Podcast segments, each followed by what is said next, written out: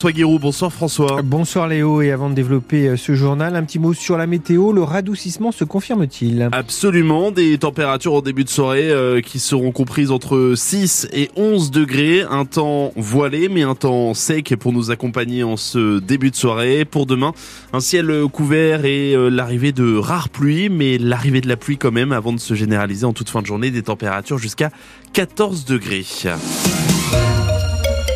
Les agriculteurs ont installé cet après-midi 8 points de blocage autour de Paris. Pour faire entendre leurs revendications, 8 points de blocage sur des autoroutes situées à quelques dizaines de kilomètres du boulevard périphérique parisien.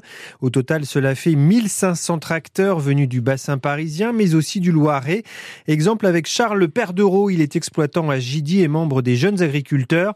Tristan Ranéa vient de le joindre sur le barrage de l'Adis, installé à Longvilliers, tout juste après le péage de Saint-Arnoux dans les Yvelines. Aujourd'hui, il n'y a pas de date de fin. On sera là euh, le temps qu'on pourra et surtout en attendant euh, des nouvelles annonces de Gabriel Attal. Encore un certain nombre de points n'ont pas été du tout abordés ou très faiblement. Donc on attend de, de voir euh, concrètement ce qui va se passer dans les jours à venir. Aujourd'hui, on est aux portes de Paris pour un certain nombre d'entre nous. On continue à avoir des mobilisations dans, dans tous nos territoires. Donc on peut aller jusqu'à Paris s'il le faut dans le centre de Paris, sur le périphérique. Tout est envisageable, tout est possible. Après, euh, une question aussi de, responsabilité du gouvernement et de nous pour que tout se passe euh, le mieux possible et que le gouvernement fasse en sorte d'entendre et de comprendre et d'amener des mesures euh, concrètes pour les exploiteurs agricoles du territoire. Et des agriculteurs loiretains participent aussi à un autre point de blocage, cette fois sur l'Assis, dans l'Essonne, à hauteur de Villabé, près d'Evry.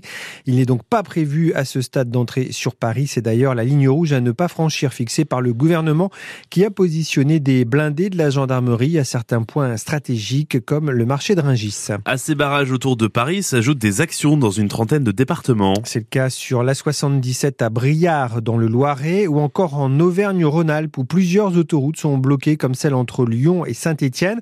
Cela oblige les automobilistes et les chauffeurs routiers à prendre les petites routes de campagne. Jean-Yves Martinet est transporteur dans le Loiret. Il est parti très tôt ce matin en direction de Nîmes et il est toujours sur la route. Je suis parti ce matin, il était 5h20 euh, et là j'ai mis euh, quasiment 8 heures pour descendre à hauteur de Valence dans la Drôme. Et jusqu'à Lyon, ça s'est très bien passé et après Lyon, bah, pour prendre les chemins de chèvre, pour euh, arriver à rouler un petit peu. Les conditions sont difficiles. Hein. Et ben, faut prendre son mal en patience. Je sais que j'avais deux clients aujourd'hui, j'en ferai qu'un. Et euh, j'ai rendez-vous demain matin à 9h, j'y serai pas. La société perd de l'argent dans le sens où euh, en trois jours, ben, ça va se faire en quatre, il n'y a pas de choix. Mais bon, je vais faire polémique, mais je suis totalement solidaire de nos amis agriculteurs, étant donné que c'est leur travail et il faut le défendre. Et ce soir, Gabriel Attal, le Premier ministre, va recevoir à Matignon les patrons de la FNSEA et des jeunes agriculteurs. Gabriel Attal leur annoncera peut-être de nouvelles mesures pour répondre à cette colère paysanne après les mesures déjà présentées vendredi soir. Quoi qu'il en soit, les responsables locaux des deux syndicats agricoles majoritaires ont prévu une nouvelle action dans le Loiret demain matin. Quatre convois venus des quatre coins du département doivent converger à 10h30 devant la cathédrale d'Orléans pour parler plus spécifiquement du problème de l'eau, comment les agriculteurs peuvent avoir accès à la ressource en eau et comment ils peuvent davantage la stocker. Autre mobilisation aujourd'hui, celle des chauffeurs de taxi. Avec des opérations escargots un peu partout en France. À Orléans, ils étaient plus d'une centaine pour dénoncer la nouvelle convention imposée par la sécurité sociale et qui doit entrer en vigueur jeudi au sujet du transport des patients. Les nouveaux tarifs ne prennent pas en compte l'inflation et il serait instauré une obligation de transport simultané de patients pour faire des économies. Un non-sens absolu selon Michael Sommier du syndicat départemental des artisans taxis du Loiret. Je ne suis pas certain que la CEPAM se rende compte vraiment du service rendu par les taxis. On emmène des gens malades, leucémie, etc. Nous-mêmes, on tient une distance de sécurité, on met des masques, etc. Et demain, ils voudraient nous faire emmener 4-5 personnes en même temps. C'est quoi l'histoire? Je comprends pas du tout. Ils voudraient faire du transport simultané, sachant que les médecins, ils ont leur travail, etc. Ils sont pas toujours ponctuels. Il y a une heure, une demi-heure, trois heures, on n'en sait rien. Voilà. Donc s'il faut fasse attendre les patients une heure pour attendre madame, etc.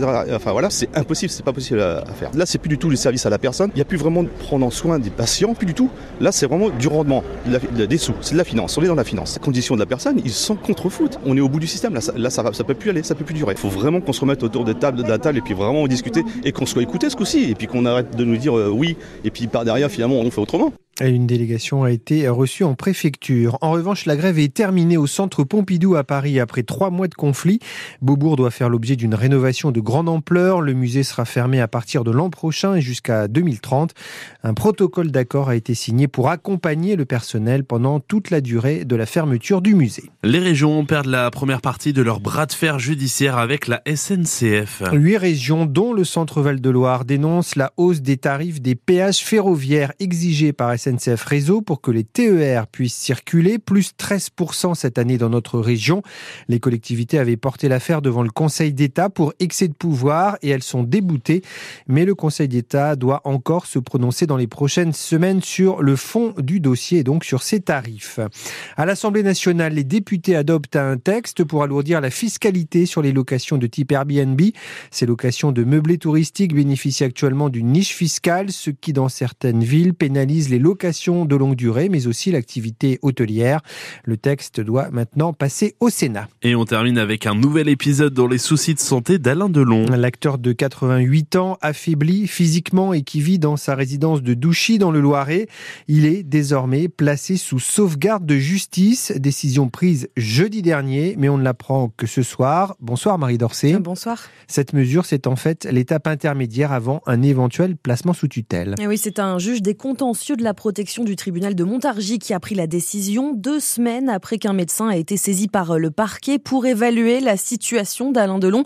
Concrètement, un mandataire judiciaire a été désigné pour assister l'acteur de 88 ans pour son suivi médical et dans le choix de ses médecins. Un mandataire neutre et impartial, précise l'ordonnance de notification, pour éviter qu'un médecin trop proche d'un des enfants d'Alain Delon ne le prenne en charge. Car depuis des mois, Anthony, Alain Fabien et Anouchka se déchirent autour de la santé de leur père. Ce placement sous sauvegarde de justice, mesure de protection moins contraignante qu'une mise sous tutelle, a été salué par Anouchka Delon. Par la voix de son avocat, il était temps que la justice intervienne. Réaction tout aussi positive de la part d'Iromi Rollin qui se présente comme la compagne d'Alain Delon. Merci Marie, vous pouvez retrouver un dossier complet sur francebleu.fr. Et puis en basket, les joueurs de l'OLB sont partis ce matin direction Pau. Ils joueront demain soir face à l'élan Béarnais pour le premier match de la phase retour en Pro B.